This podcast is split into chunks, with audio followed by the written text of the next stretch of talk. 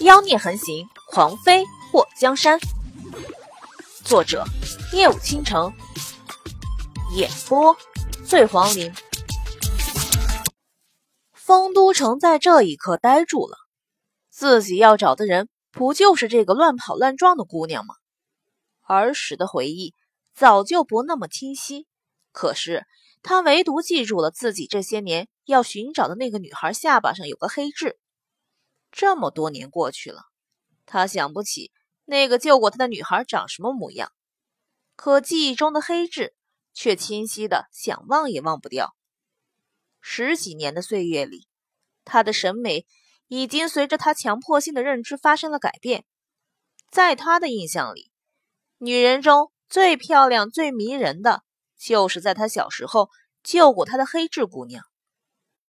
咫尺天涯。一直难以寻觅，今天算是让他遇到了和自己心目中完美女人很像的姑娘。没错，撞到了他的姑娘，就是那日他在葵花楼下不经意看到，也是他今天要找的人。你没事吧？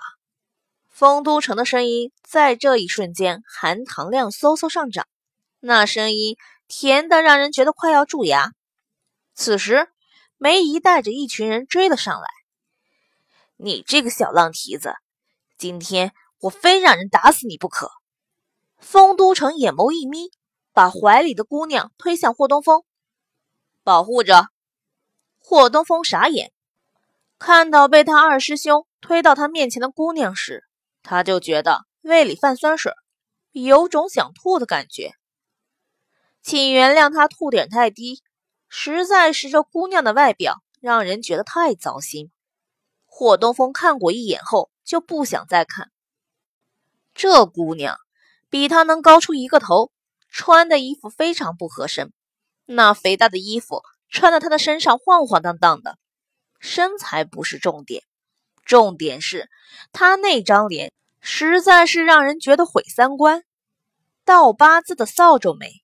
两只眼睛好像睁不开一样，脸上密密麻麻的都是芝麻大的黑点子，皮肤发黄，鼻梁上有个黄豆大小的肉球，下巴上还有颗长着长毛的大黑痣。我勒个去的！套句他姐的话讲，那画面太美，他不敢看啊。丰都城挡在梅姨的面前，干什么？梅姨瞧见新来店里的金主拦着她，立刻把一脸狰狞转变成讨好的笑容。这位公子，那个丫头是我们葵花楼的打杂丫头，来了几天，每天都惹事儿。刚刚还伤了一位贵客，公子还请不要阻拦我们教训她。打杂丫头，丰都城语调上扬，表示非常的不满意。公子啊。你不要误会啊，我们葵花楼其实选择姑娘的要求是很高很严格的。别说这楼上楼下的姑娘都琴棋书画样样精通，那容貌也是一个赛一个的顶好顶好。那个丑丫头是我瞧她可怜才收留她，赏她口饭吃。梅姨还以为丰都城被那丑丫头给惊到了，她可不能因为一个丑八怪影响葵花楼的形象。丑丫头，丰都城的语调又高了一个调。本大爷觉得他能把你们那个花魁甩出几条街。梅姨傻眼，这是什么情况？丰都城看着那群气势汹汹的打手，从怀里掏出银票甩了甩。爷要给这位姑娘赎身，卖身契拿来。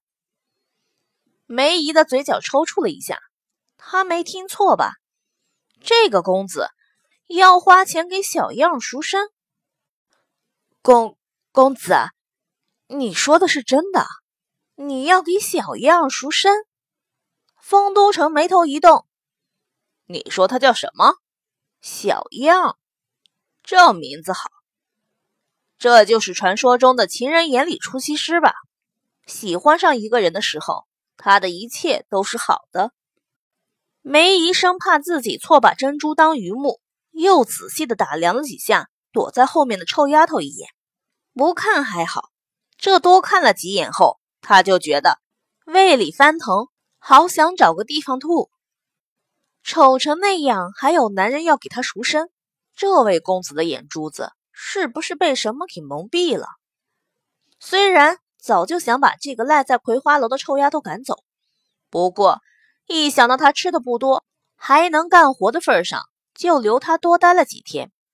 梅姨突然嘴角勾起，真没想到，这个一文钱都没用他掏，自动送上门的丫头，还有人肯花钱买，这真是一本万利的好事儿啊！卖，必须卖！既然这位公子那么喜欢小燕姑娘，我们葵花楼又怎么不成人之美？梅姨生怕丰都城会后悔，立刻笑容满面的点头说好。丰都城扬了扬银票，把他的卖身契拿来。卖身契，梅姨脸颊抽了抽。当初小样儿这丑八怪说留在葵花楼的时候，他本来是没想收留的。就怕太丑把客人吓到。如果签订了卖身契，他还要给小样儿银子，他怎么会花钱买一个能把人丑哭的丫头？当初他就想随便给这丫头一口饭吃，让她多干点活当粗使丫头使唤，好歹是白来的。就算以后把小样赶走，他们葵花楼也不吃亏。谁知道今天竟然有人来给小样赎身。看那相貌，穿着也是个有钱人家的公子，可他去哪里弄卖身契啊？为难死人了。霍东风觉得自己醉了，他二师兄这是想干什么？躲在后面的小燕儿听到丰都城要给他赎身，先是瞪大了怎么瞪都睁不开的眼睛，然后跑到丰都城的身边。我不用你赎身。丰都城侧头看了一眼，在别人眼中。丑哭了，可是在他眼里美极了的姑娘。你叫小燕儿？是啊，我叫小燕儿。我不用你说。小样儿在看到丰都城的时候，嘴巴一张，呆若木鸡。丰都城看到小样儿的模样，就觉得心情大好，伸手拉住他的手。怎么了？被大爷俊美的外表惊呆了是吗？小样儿突然用手指对着他颤抖的点了点。恩公，恩公。丰都城回头看了一眼，发现没有其他人。那小样手指的目标，大概、可能、不一定，好吧，指的就是他。虽然我给你赎身，不过你也不用太感谢我。丰都城对着小样挑眉，以后。你再也不会被人欺负了。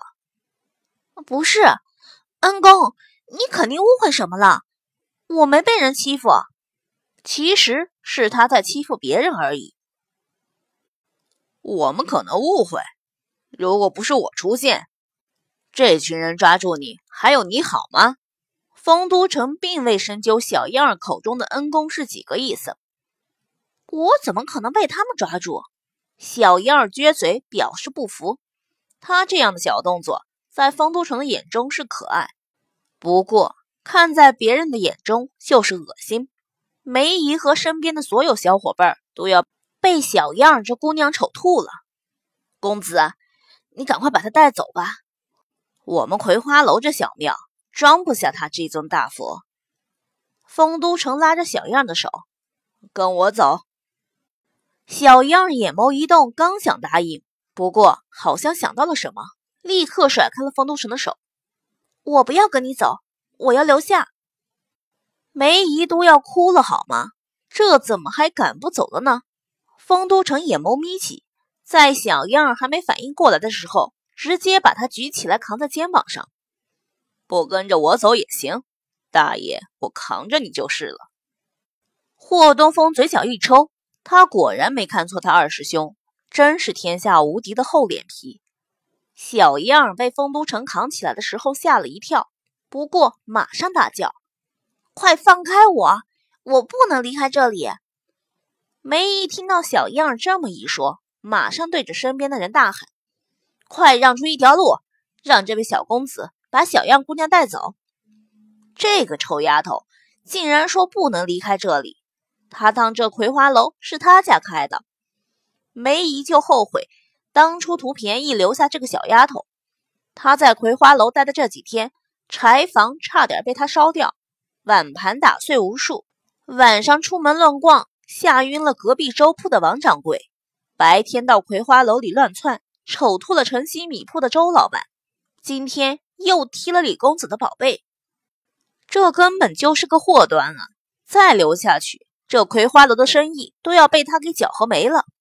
听到小样不想走，梅姨就觉得平日里对他太好太仁慈了，早知道就应该天天皮鞭子蘸盐水抽他。小样儿，梅姨看这位公子对你是真爱，今天我也不收这位公子给你赎身的钱了。你跟着这位公子走吧，以后好好过日子。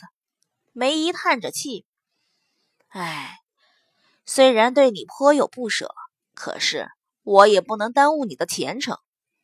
小样儿不敢置信的看着一向雁过拔毛的梅姨，抠门的人突然变得大方起来。让他觉得有些诡异，好吗？梅姨，其实你不用太为难，我没想走。这位公子，小样以后就交给你了，你带他走吧。梅姨无视小样的存在，直接对丰都城讨好的一笑。丰都城对着小样挑眉，仔细看他的时候，就觉得他特别的眼熟。